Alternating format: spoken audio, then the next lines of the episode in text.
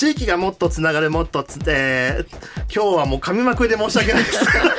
なんでしょうね。何かこう引っかかってんでしょうね心に。そんな話もちょっと今日はねしていければと思うんですけども。改めまして地域がもっとつながるもっと近くなるもっとつながる FM 東京半蔵門ミュージックバードスタジオから天谷壮太がガチガチの生放送でお送りしています。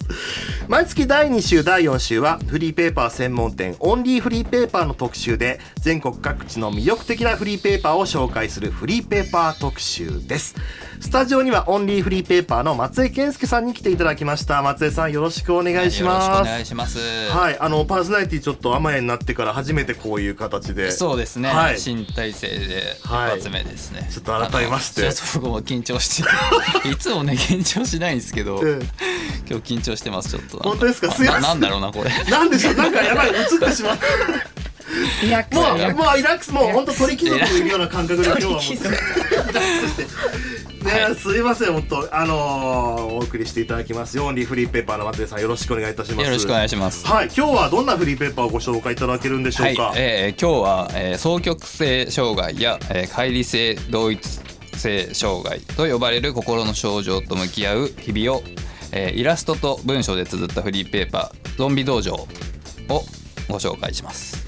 はいありがとうございます。今日は、えー、このスタジオにこのゾンビ道場の作者でイラストレーターのトキンさんをお迎えしております、はい、トキンさんよろしくお願いします。よろしくお願いします。えっとあゾンビ道場というフリーペーパーを作ってますトキンです。普段はえっとイラストレーターをやっていてえっと本だったりとかイベントのフライヤーとかのイラストを描かせていただいています。おお、はい。ね、あの実際今あの今日もこのゾンビ道場の実物を持ってきていただいてるんですけども、はい。はい、すごいタッチがその柔らかくその細い線でねあ、あのー、柔らかいでもすごくその目もキュートな形で描かれていたりとか。ありがとうございます、ね、やっぱり少女漫画とか好きな方はすごくああそうかもしれないですね。あの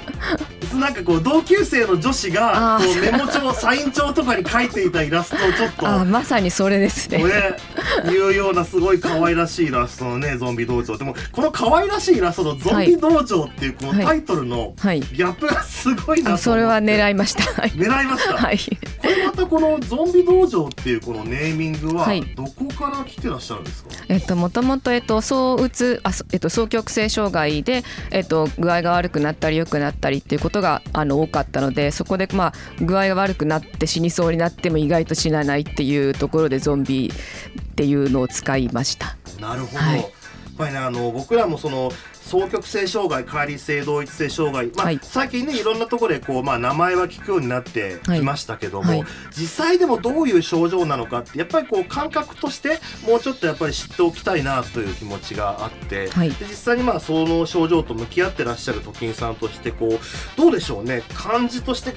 こういう双極性障害や乖離性同一性障害っていうのは感覚としてはどういった感じなんでしょうか？あえっとそれぞれちょっと説明的なあれです。かまあなんかそうですね。あの感じとしてはやっぱりそのなんでしょう気分にこう、えー、波が出てしまうというか、はい、そういうものという形で捉えてばいいんでしょうか？そうです。双極性障害はあの主に分かりやすくあの躁うつ病で、えっとまあ、気分が高揚してそう状態になったりとかあの落ち込んでうつ状態になって寝ちゃったりとかっていうのを、まあ、極端に繰り返したりあのアップダウンがすごく強くなったりしてしまう障害で乖離性障害っていうのは、えっと、私は乖離性同一性障害っていう名前なんですけれどもあの乖離性障害っていう病気の中の一つの、ま、ていうか種類っていうかが同一性障害っていうものであのすごい分かりやすく言うと漫画とかに出てくる多重人格の人っていうのが、まあ、分かりやすい例なんですけど、まあ、そこまでいかなくても、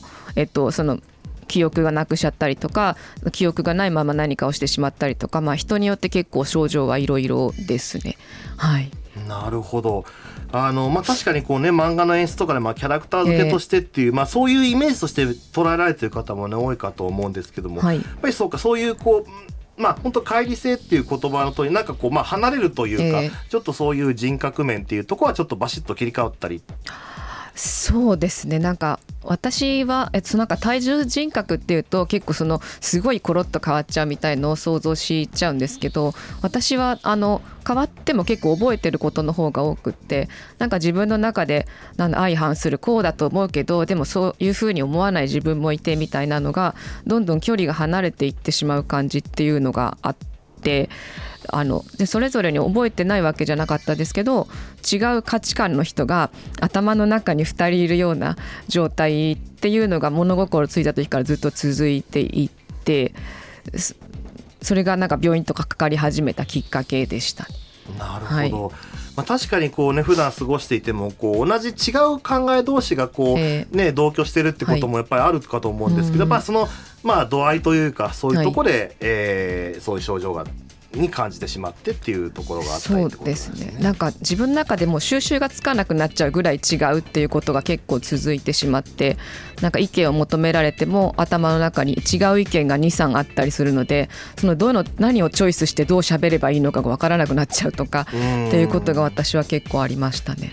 なるほど、まあ、そういう状態と向き合ってるその日々の様子をこのフリーペーパーに、はい。えー今ねマスター帳にお持ちいただいたフリーペーパー。ちょうどまあ、えー、B5 版をさらに4つぐらいにあこう折りた A A4 です。A4、はい。あ失礼しました。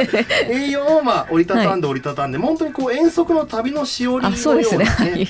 あのーサイズお薬手帳とかのサイズにも近いですよね、あええ冊子状のサイズになっていて、えー今手にしているのがね18号なんですけども、はい。特集「メメント盛らない」死にたかった時の話ですね。まあ、メメントモリってねそういう、はい。まあ、衝動のこと言いますけどそうそういうのにまあこう抗っていくというか。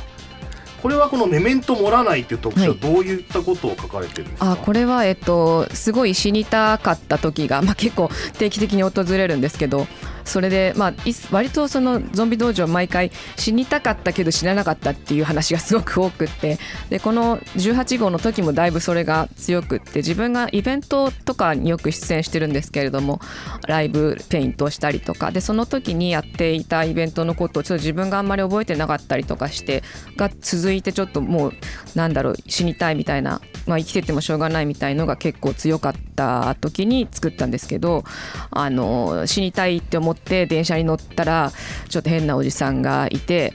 プッて笑っちゃったりっていうことが3回立て続けに続いたので、うん。これはもうネタにするしかないと思って作った「メメントもらない号」です。そういうちょっと意外なところから引っ張り上げられて、死を思わなかったっていう話。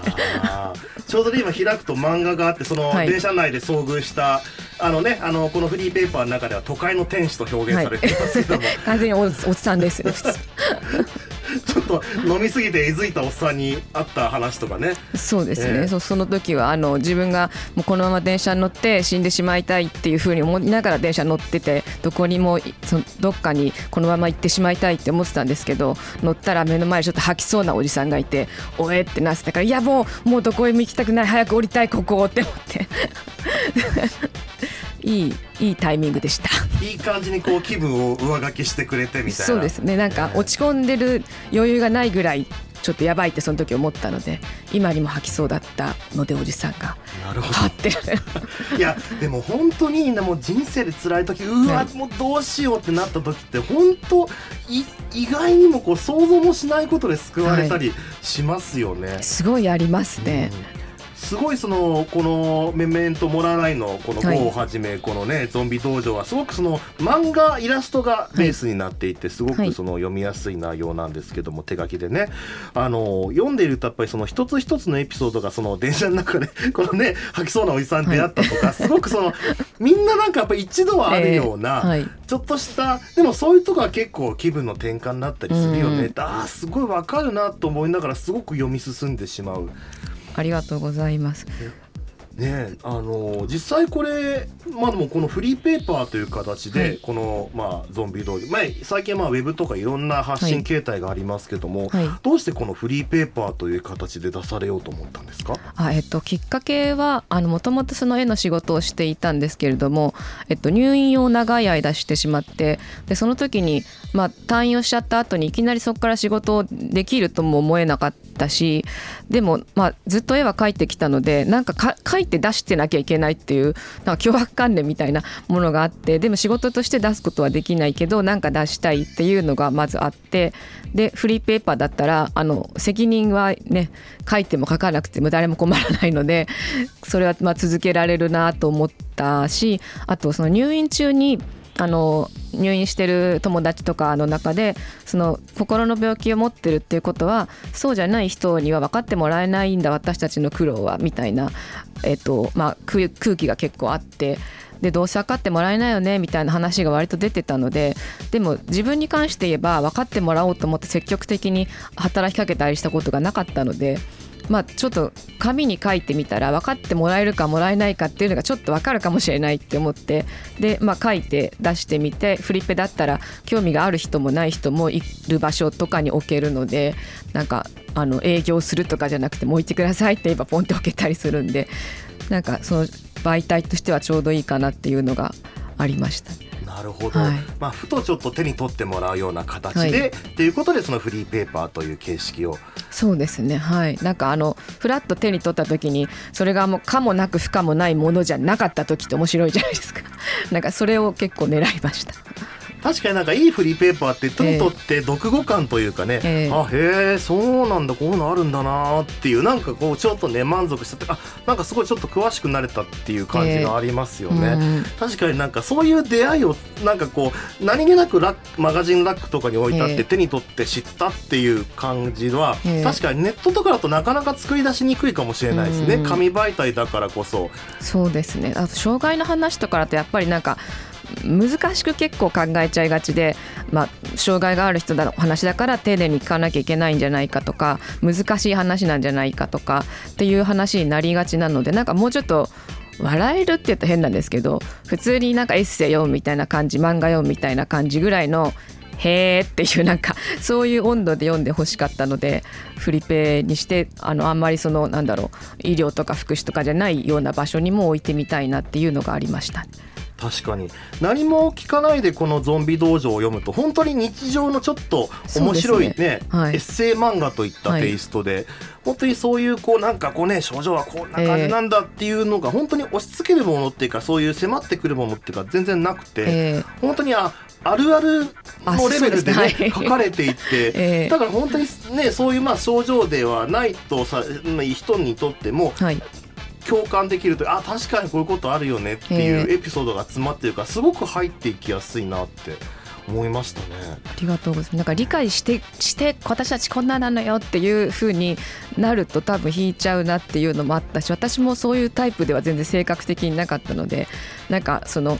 結構いつも温度として意識してるのが居酒屋で愚痴るっていうのを意識してて、なんかこうお酒とか飲みながらいやこの間さこんなことあってさっていうなんかダラダラしたテンポで書きたいなっていうのが結構それは紙面作る時に意識してやってます。あでも大事ですね。なんかこう本当ね受け手と送り手の温度差ってね、えー、こう送り手が気張りすぎちゃっても、はい、昨日ねさっきの僕のオープニングトークみたいにちょっと肩に力入りすぎちゃってもちょっとなっていう、えー、やっぱりちょうどいいこうねあの人肌の温度感っていうのがあると入っ、えー、やっぱりこうスッと入っていきやすいっていうのは本当にありますよね。専門書とかだとやっぱりまあ硬くなりがちですしね。読む側も多分書く側もなんかこう理解するぞみたいな風になっちゃうともう。なんかそういうのじゃないアプローチで自分は作りたいなって思ってますね。はい、いや松江さんあのそんなトキンさんとはどういった形でこう出会われたんですか、まああのフリーペーパーリフリーペーパーにあの置きに来てくださってもうね結構前ですよね2012とかだった気がして多分2012だったかな。ですね。そうですね。だからもうかなりまあその出会いはそうななんていうんですかね。オーソドックスというか、まあ、何がオーソドックスなのか分かんないですけど オンリーフリーペーパーで言えばまあ普通に置きに来てくれた発行者の一人っていう感じですね。なるほど。あのなんかね、まあ、今だから言えるかっていうことなんかよく分かんないですけどやっぱりねあの来るたびにこうテンションがね 違うんですよ全然。あであ今日はあの上がってる日だとか結構激しかったですよね。一番ね多分ねあのそうですねバイオリズムがすごい。触れてる時だったんなんかねモヒカンだったり 金髪だったりピアスが増えたり減ったり眉毛が長ったり。かえモヒカンだったり時もあモヒカったんですか？ンだにしてた時もありましたね。髪赤かったりしま赤かった時もね金だった時もありましえー。今日ねスタジオにお越しいただいてるのはすごくその柔らかなこうちょっとはい森ガールっぽい感じのね、た。落ち着いてきました人生が。落ち着い。てかなりやっぱ見た目にも現れるんですね現れてました。多分そのあのどうにもならないからフリペを作り始めたっていうのがそもそも大きかったので多分松江さんと会った頃もマックスどうにもなってなかった時で もう何もかもがまとまってない感じでしたね。なるほど。あの実際ねあのトキンさんの、あのホームページの方でもね、はいこのゾンビ道場のバックナンバーっていうのはあの見ることができるんですけども、はいね本当第1号2012年発行の第1号からはい順繰りに見ていけるんですけども、まあ本当に同じフリーペーパーかっていうぐらい作風がガラッと変わる瞬間がちょくちょくあって。そうですね。ね。だんだんテンションが上がったり下がったり雑だったり急に綺麗になったりやめたりしてますよね。ね、第1号ではすごいもうもうこういうことやってますやってます。わーってすごいもうねもう引き出し全部開けてみせるようなテンションで始まったかと思ったら5号くらいですごいピタッて止まって すごい内省的な内容に若干落ちん込んできたんですねだんだん。もうそういうのもあってもありのままでもそういうのをこう紙に写し取っていくっていうのは確かにそうですね。フリーペーパーならではかもしれないですね。なんかぐその愚痴って要素は結構多いのでなんかこういうことを言いたい良くも悪くもみたいな時に書いてるので結構なんかその時の気分が極端に出ますね。うん、なるほどちょっとねいろいろここであの一曲ね一回一旦挟んでですねちょっとこの辺りも詳しくお話を伺って、はいい、ければと思います、えーもっとつながれ FM 今週はフリーペーパー特集双極性障害や戒律性同一性障害と呼ばれる心の症状と向き合う日々をイラストと文章で綴ったフリーペーパーゾンビ道場を特集しています。今日は作者のトキンさんにお越しいただいております、えーここで一曲挟みまして引き続きねトキンさんにお話を伺っていこうと思います。えーここで改めてメッセージテーマ今週のメッセージテーマの募集です、えー辛い気持ちとどう向き合っていますかというテーマでメッセージ募集中です。辛い気持ちの時どうにも調子が悪いなという時あなたはどんな方法でその気分と向き合っていますか、えー気分を変えようとしてみたりしますか？それとも何もしないでそのままやり過ごしますか、えー一緒に付き合ってどんどん下まで一回沈んで浮き上がりますという形の方もいらっしゃるかと思います、えーあなたが辛い気持ちの時どう向き合っていますか？ありのままの声を聞かせてください。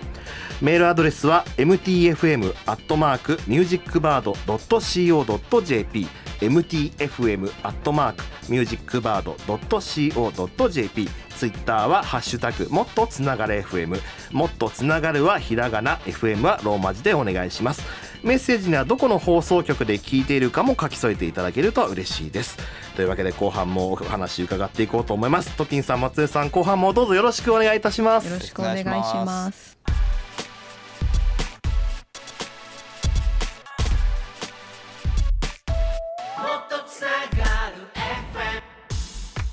地域がもっとつながるもっと近くなるもっとつながれ FM 東京半蔵門ミュージックバードスタジオから天谷壮太が生放送でお送りしています。いやだいぶいつもの調子を取り戻しました。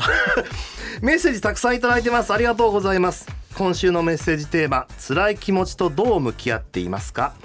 えー秋田県鹿角市鹿角きりたんぽ FM でお聞きのレンガマンさんからいただきました。ありがとうございます。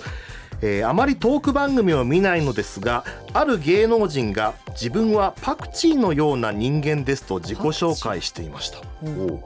他人からは嫌われているけど好感を持ってくれる相手とはすごくうまくやってるって意味だったかな。あーなるほどね。いいですねといい例えだな。うん。わかる。僕パクチー大好きです。私も好きです。すごいやっぱバッチリハマるとねうん。やみつきになりますよね。他にないですからね。確かに、うん。いやいい例えだな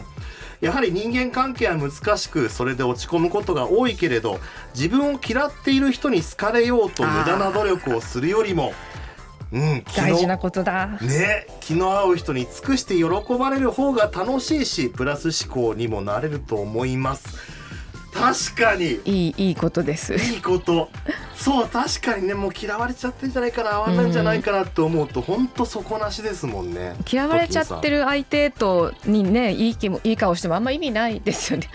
そうなんかねしかもなんかこう喉かいた時にもっとこう欲しがるような感じでどんどんこうね振り向いてもらおうと思ってなんかいろんなことを自分を崩してっちゃうんですよね。そうですね。なんか無理して付き合い続けるとどずっと無理しないといけないですしね。うん。確かにいやでもそうだ。ダンプやっぱもう年を取ってくるに従ってやっぱパクチーのようになっていった方がいろいろやっぱりいいなってこう自分の好いてくれる人自分と気の合う人の中でこうどんどん熱くしていくっていう方がやっぱり自分をこう幸せな方向に運んでくれるんだなって確かに無駄に悩まなくて済みそうですよね。そうね、うん。本当にあのそうなんですよ。なんかきついこと言ってくる人ってなんか一見真理をついてるような気がしてね。耳を傾けてしまうんだけどでも結局ね、でもそんなことを面と向かって言ってくる人が自分になんかもたらしてくれるかってそんなことないですからね。結構ねずっとそういう人といるとなんかだんだん苦しくなってきますよね逆に。ね。そうそうそうだから本当にそうやって大事だなパクチーのようでいるっていうのは本当に大事なこといいだなと、例えですね。いい例え。いやすごくいいメール、いい言葉いただきました。ありがとうございますレンガーマンさん。ありがとうございます。ね和野市からいただきました。そして、えー、ツイッターでいただいてます、えー、バスパスタイム安西さん。ありがとうございます。ありがとうございます。えー、聞いてますということでいただいてます。えー、トキン作品割といろいろ持ってます。あざっす。お乖離性障害の漫画は店に置いていますとああそうなんだ。はい、実はこれスタジオにね あありがとうございます。今日はあの持ってきていただいたんですけども、トええキンさんの著書ね、えー実録乖離性障害のちぐはぐな日々という漫画、はい。えーこちらね合同出版から、えー定価が1400円、ねはい出てますけどもすごいあのーこの、まあえーゾンビ道場、まあ、スピンオフとも違うかこれ書き下ろしのそうです全部書き下下ろしですね。まとまっているゾンビ道場って感じですね。なるほど。はい。すごいやっぱりストーリー仕立てになっていて、はい。でゾンビ道場は4コマとかがメインですけどもこちらはもう長編漫画という感じそうですね。ゾンビ道場は本当になんか思いついた時にポッポポッポ作ってるのでまあその時々なんですけど、まあ、漫画の方はちゃんとそれを時系列にまとめてちゃんとしているって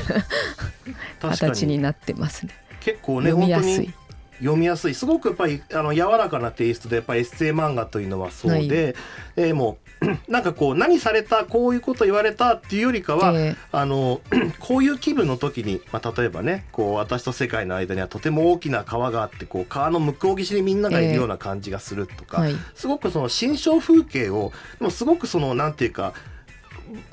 親しみのあるこう、ええ。すごくその日常の言葉ではい。表されているっていうのが、はい。あのすごく印象的だなと。で結構ねボリュームも400もう60ページ以上。そうですね。ね。かなりがっつり書きましたね。ボリュームですけどでもはい。全然このなんていうか、あのー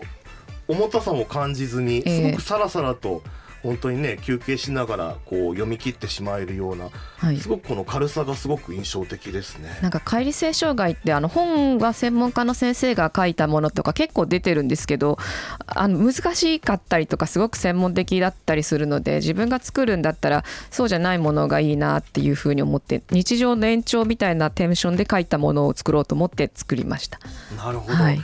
確かにねもうそういうね状態いろんなあくまで状態ということで、い。でも全部は全部地続きの日常なんだってそいううとですね。ころがねはい。確かにこう漫画ストーリー漫画だとなんか起承転結である日ええ。ここでこうなってみたいな、ええ。そうなっちゃうところが、ええ。ね場面転換でバシバシってなるけど、うんもう実際そういうのと過ごしてる時ってに、ええ。全部地続きの日常あすすごいすごい今いいことを言ってくださいました。本当にそういう感じですね。なんか特別なことがあるというよりは、まあ、ちょっと特殊かもしれないその乖離性障害っていうものと暮らしてる普通の日の話っていうかいろんな大変なこともあるけどないこともあるみたいなうん。それを漫画で書きましたね。うん。はい。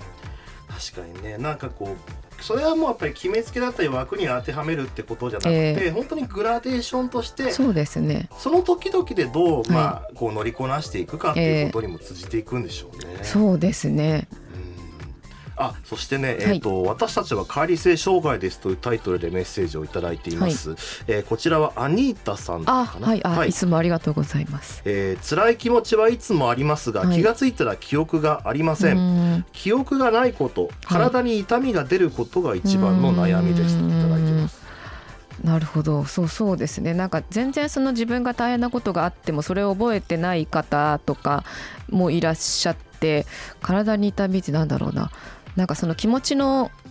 辛さっていうのが体に現れてしまう解離性障害の方も結構いらっしゃって私もそういう時があったんですけどやっぱそれはなかなか説明もしないできないので難しいですよね。うんうん確かに。まあこれねやっぱり感じ方は人それぞれで、ええ。やっぱりその感情がねそういう痛覚とか実際の感覚になって現れる方もいるし、うんえね、それがそのまあ、えー動きで元気のね、ええ。あのふ上がり下がりに出る方もやっぱりそれはまあ本当に一例だけでは区切れないですけど、でもそれこそいろんな形もあってそういう意味でも本当ににそれぞれの日常の中で、えー現れるっていう点ではまあ同じなのかなっていう感じはしますけどね。そうですね、うんなんか帰りの人結構その我慢しちゃって体に出たりとかメンタルに出たりとかしてそれでも気づかないみたいなことが結構多いので割となんかなんだろうそのまあ帰りに限らないことかもしれないんですけど自分が大変だっていうのを思ってることでな孤独になっちゃってる人って結構いるんじゃないかなっていうのをようんく気にかけています。確かになんかこうそうじゃない自分が考えてる自分像からこうちょっと離れちゃったりとか、はい。こうありたいって自分から離れちゃった時ってすっごい不安になりますもんね。自分だけバカなんじゃないかなとかなんか自分が劣ってるから具合悪くなるのかなとか結構思うことなないですか？ありました。僕、うん。なんか一番ひどかったのがやっぱ高校生の時へでえ。あ高校の時あのもう本当になんかもう僕はすごくもうなんかオタクというかもう自分の好きなことに邁進してたんですけど、ええうん。まあなんかやっぱり高校生っていわゆるええリア充たちがいっぱいいて、あー学園祭の眩しい。そうそう。なんていうかねこう誰が惚れた晴れたみたいな話をしてて、なんかやっぱりその中に乗り切れなくて、うん。あれでもなんかこうみんなの輪に入れないってなんかええ自分ちょっとおかしいのかなずれてんのかなって思ってなんかすごくそれで悩んだことはありましたね。なんかそうなんかそう本当にこれって自分だけなのかって、ええ。なんかこう他の人に話すのもちょっと怖いっていう話しづらいですよね。なんかうなんかお腹痛いとか最近その彼氏がうまくいかなくてとかあったら話せるけどなんか変みたいのってどう説明したらいいか分かんないですよね。そう言葉にするまでのその未満のモヤモヤってそういうのもですね。ねありますようね。確かにな。でもそういうもののそういうねその波の部分との向き合い方っていうのを一つのヒントをこのゾンビ道場の中にはい。っぱい書いてあるのかなっていう気がすごくしますね。うん。あのーなんかあのーどういうあの失礼だったらすごい申し訳ないんですけどなんかお。結構じ児童書っぽいというかなんか絵絵本というかだからまああ徳井さんには前言ったかもしれないんですけどなんかもう全国の図書館あ小学校の図書館とかに置いておいてほしい感じ。ーうんうんうん。テイストというか、なんかこうこういうことこういうことがあるっていうものをまあ教育として、まあ、そういう低学年ぐらいに知らせるためになんかすごいいいいいすごいいい確かに。あ本だとの思うんですよね。そういうねこう気分的にそう感じるものっていう症状だったりそういうものっていうものはそれは別に自分だけじゃなくてこういうことを感じるっていうのは全然おかしいことじゃないんだよっていうことをうん。なんかこうあそうかでも自分だけじゃないんだなっていう感覚だったりしかもそのそういう女の子の日常っていう題材で書かれているようなそういう少女漫画のテイストトンマナを使って書かれている分はい。だからそれがすごくそのなんて言うんだろう。なんか私こんな風になっちゃったんだっていうんじゃなくてそういう状態えーあなんかそのどこにでもいる私と同じような人たちあそうの、ですねはい、ねもう一つの日常をええ。覗き込んで、あこれ私と同じだこの部分ってっていうような、ええうん。なんかそういう意味でのその感情移入ができるというか、うん。絵本ってやっぱりなんかねこう登場人物と自分をどこか重ね合わせたりして、うん。あなんかこれ自分みたいだなとかね、うん。あったりしますけどまさになんかこう自分をすってこう溶け込ませたがるえ溶け込ませることができるというか。あー嬉しいです。すごいそのいろんなねトキンさんの書かれてるこのゾンビ道場いろんな登場人物の方が出てきてね、えーその日常が書かれているんですけど面白いのがやっぱりその中の誰にでもなんかこう自分の影を見つけられる感じがするんですよね。ねすごくなんか極端に尖った人がいるわけでもないし、でもすごいあのーと言ってもなんかどこに本当こんな人いないだろうって人もいないというか、うん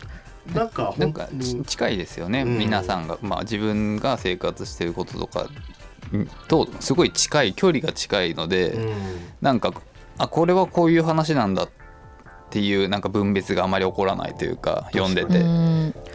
それはやっぱり結構意識してますね。なんか特別な感じにならないようにっていうのはまあもとそう自然とそうなるっていうのもあるんですけどあんまりそういうふうにしたくなくてこういう病気がある人は大変なんだって他人事の話ではなくてなんか普通になんだろう暮らしてる中でこういう症状がある人もいるんだ。へえみたいな、うん。そのぐらいで伝えられたらいいなっていうのを考えてますね。そうですね、はい。なんかすごくその合わせ鏡的というかね、ええ。なんかこうあれこれ自分が書いたのかなってなんか思えるような、うんすごくその親近感の感じるエピソードベースで語られているので。やった。狙い通りです。